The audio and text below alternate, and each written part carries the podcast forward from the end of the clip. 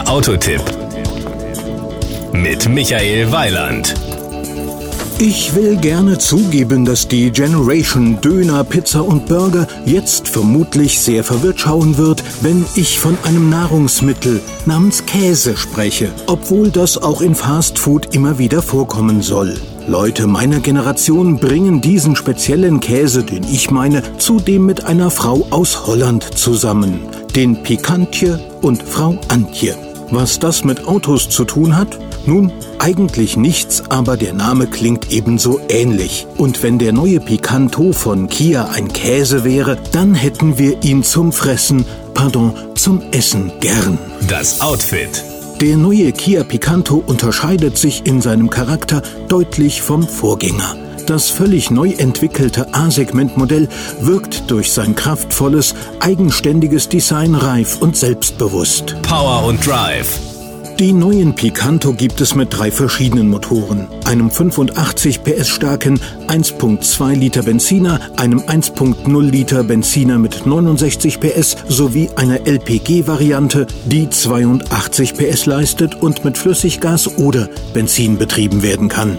Die Benziner sind ab Markteinführung des neuen Picanto erhältlich, die LPG-Version ab Herbst 2011. Ausgestattet mit dem Start-Stopp-System, das beim Spirit optional ist, senken diese Motoren die CO2-Emission auf bis zu 90 Gramm pro Kilometer und den Kraftstoffverbrauch auf bis zu 4,1 Liter pro 100 Kilometer. Die Kosten.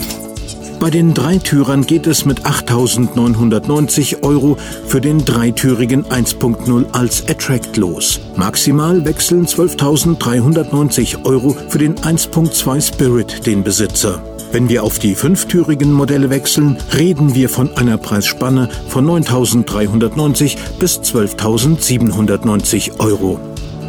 Das Gesamtbild.